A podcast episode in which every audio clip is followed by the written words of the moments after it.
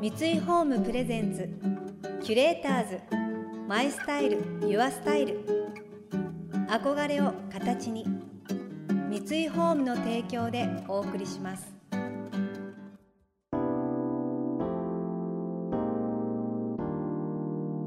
溢れる情報の中で確かな審美眼を持つキュレーターたちがランデブー。今日のキュレーターズはリュウジです。下村和義です。想像力を刺激する異なる二人のケミストリー。三井ホームプレゼンツキュレーターズ。マイスタイルユアスタイル。ナビゲーターは田中れなです。今日のキュレーターズはヘアメイクアップアーティストのリュウジさんと写真家の下村和義さんです2000年に渡米しニューヨークを拠点に防具などのファッション誌や広告 CM を中心にアメリカヨーロッパ各国で活躍されたリュウジさん。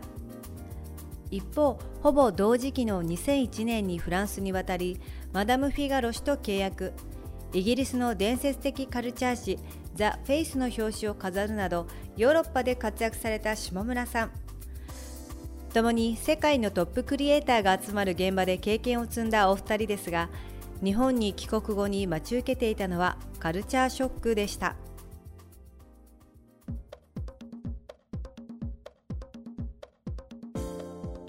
最初私フランスから帰ってきた時にまあ、その前日本でももちろんあのお仕事してましたが帰ってきた後にあのフランスモードヨーロッパモードになってたので、はい難しかったです。よくわかります。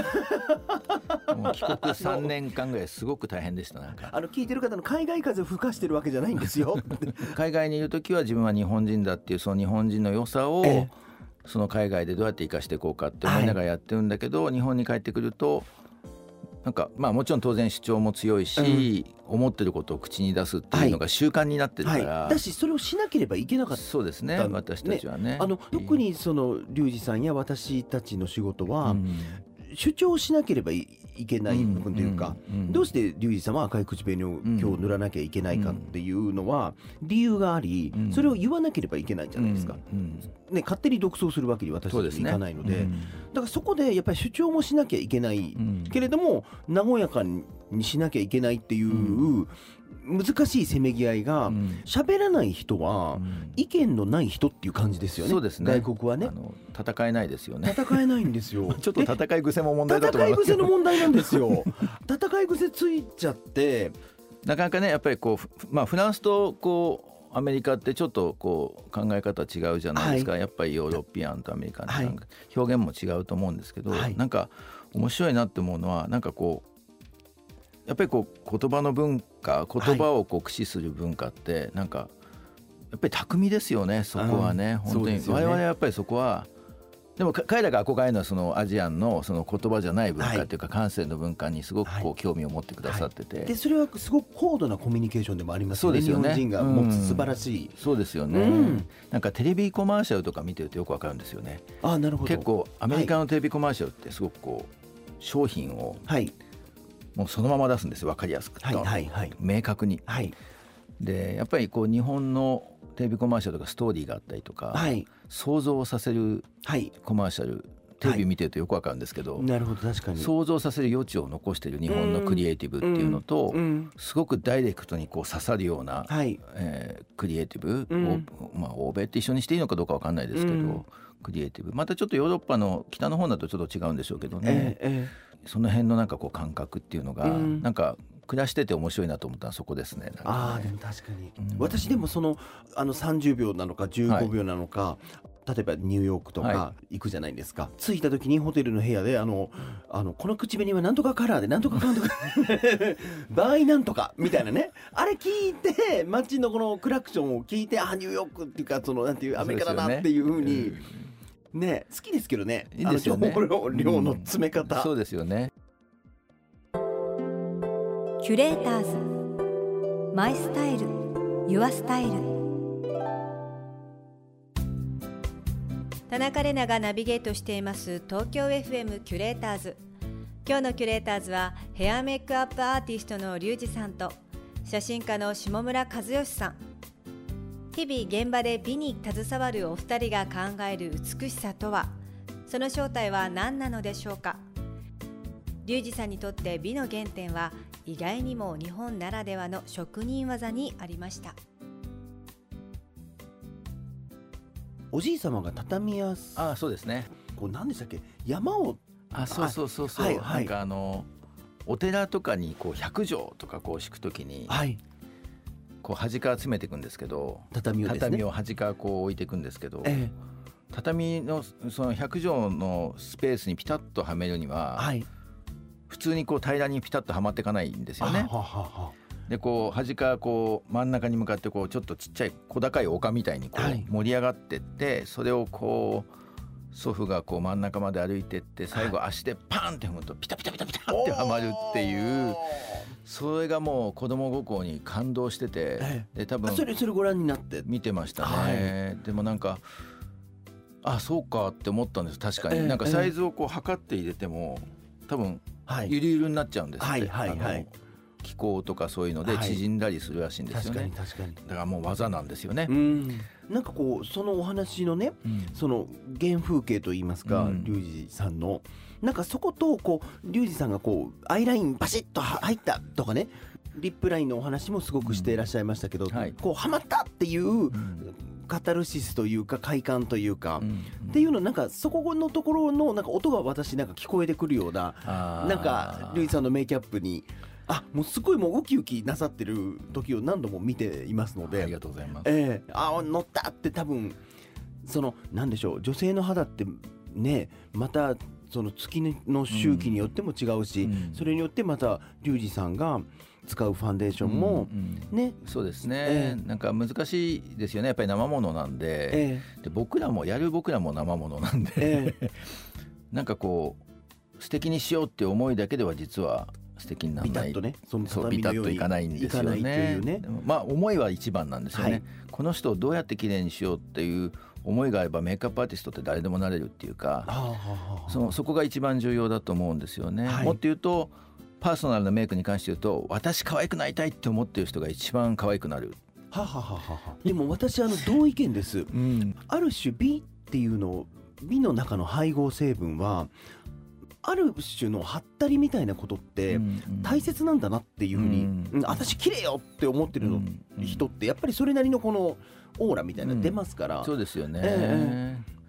ー、なんかそういう思いは大事ですよね、そこが、うん、なんか思いだけで届かないところがそこがなんかこう技術だったりとか経験値だったりとか、まあ、もっと言うと勘だったりとかするんですけど、う なんかそういうのが降りてくるとピタッとはまった感じはしますよね、うん、なんかその人にもピタッとはまるし、えー、全てにピタッとはまる感じはしますよね、えー、なんとなく。それでも写真も一緒ですよねそうですね。僕ね下村さんのあの何が素敵だなって思ったの問いながら、はい、撮れたっていう瞬間あるじゃないですか。はい。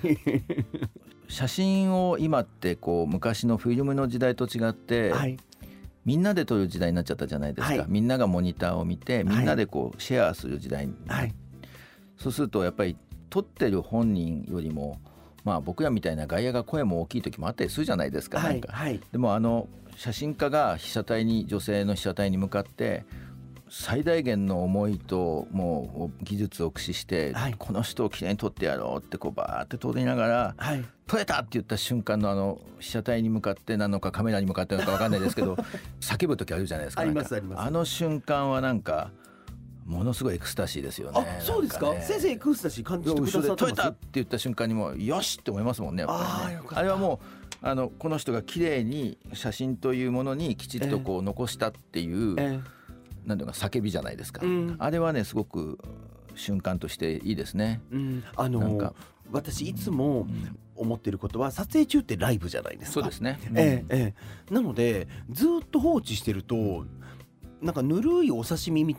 とかね冷めたラーメンとかね。わからないけどこう冷めた。なるほどね。ええええええ、なんか生きがいいうちにやっぱりこうスッとお刺身切ってほしいみたいなね。なるほど。なるほど。もちろんその時間かけてっていう良さもあります。もちろん。うん。ただ私自体がその長距離走の人間ではないし、方法論の話なんですけど、私は早くなるべく生きのいいうちに、そうですよね。コミュニケーションしてスッと表情をいただくキュレーターズマイスタイルユアスタイル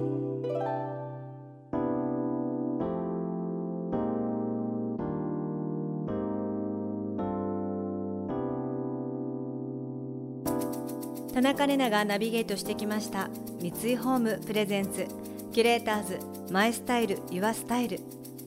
今日のキュレーターズはヘアメイクアップアーティストのリュウジさんと写真家の下村和義さんとのお話をお届けしました。そうですねやっぱり女性は日々こう変わる周期によっても変わっていくものですし、まあ、もちろんその日常的睡眠時間だったりとか食べたものだったりとか、まあ、精神的な状態だったりって肌はもうやっぱり季節でも日本は四季もあるし変わっていくのでなんかそこにを見てもらえてるっていうのは安心感はありますし逆に言うと自分もその自分のことをこう生ものとしてこう見ていくあむくんでるなって思ったらやっぱりそれをむくまないようにっていうんじゃなくて、まあ、それを認めてじゃあどういうふうに活かせるのかそれともその目立たないようにするのかっていうその自分もその自分の顔と付き合い方っていうのがもっとおおらかに生もんとして日々違うっていうのを考えてるとなんかメイクするのも楽しくなりますよね。ライブ感だったり生のこう人間的なから出てるものを収める、うん、お仕事すごい瞬間瞬間の決断だったりとか感性とか本当にいろんなものを凝縮して1枚の写真として私たちに表現してもらえるって本当素晴らしいすごいお仕事ですよね。リュウジさんの著書「嫌いなパーツが武器になる1万人の顔を変えたプロのメイク術」は徳間書店から発売中です。そして下村さんはこれまで撮影してこられた女優たちの美しさを見た目だけではなく内面精神論文化論からも考察した美女の正体。さらには女性とは何かを解き明かすウーマンという著書も集英社から発売されています。この番組では感想やメッセージもお待ちしています。送ってくださった方には月替わりでプレゼントをご用意しています。またインテリア、ライフスタイルなどあなたの暮らしをより上質にする情報は Web マガジンストーリーズのエアリーライフに掲載しています。詳しくは番組のホームページをご覧ください。次回もリュウジさんと下村さんをお迎えしてメイクの楽しさについてお聞きしていきます。それでは素敵な週末をお過ごしください。田中れなでした。三井ホームプレゼンツキュレーターズマイスタイルユアスタイル憧れを形に三井ホームの提供でお送りしました。